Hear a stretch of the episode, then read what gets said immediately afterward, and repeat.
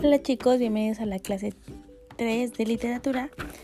Y hoy vamos a ver la trama y las secuencias básicas.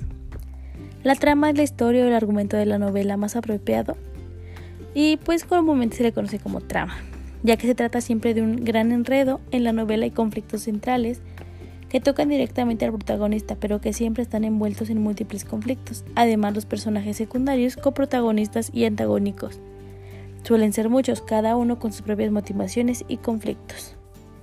La trama de la novela es muy extensa y su formato le permite establecer una relación con el lector que no puede leerla de una sola sesión. De esta manera los sucesos de los personajes se van intercalando con los acontecimientos de la vida cotidiana del lector. Las secuencias básicas. La novela se cataloga entonces como un tipo de discurso de múltiples voces, presentadas con una estrategia. Número 1. La presentación y el planteamiento. Al inicio del texto, por medio de descripciones, diálogos y acciones, la novela introduce al lector en el ambiente del relato. Muestra los hábitos del entorno, el contexto social, antes que presentar de manera directa al personaje o al conflicto. Número 2. Los personajes. La novela se va enseguida a dejar ver los personajes, más, más que nada lo hace de forma gradual. Manifiesta sus cualidades por medio de dos pensamientos, acciones.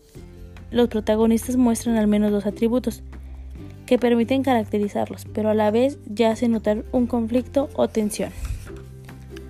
Número 3. Los conflictos. La novela presenta conflictos secundarios que a su vez revelan y transforman el carácter del protagonista y la situación general que predominan en el relato. Hay una modalidad de una modificación constante del orden de las cosas que a su vez va cambiando al personaje.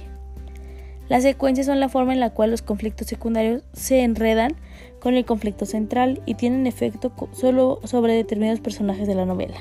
Lo más importante, generan el ritmo de acción que el lector va dirigiendo y con el que involucran emocionalmente. Ok chicos, espero que vayan llenando ya su mapa y vaya creciendo un poquito más. Aún no lo vamos a publicar, lo publicamos hasta la siguiente este, clase y espero que les quede muy padre. Recuerden usar muchos colores y que sea creativo. Cuídense mucho.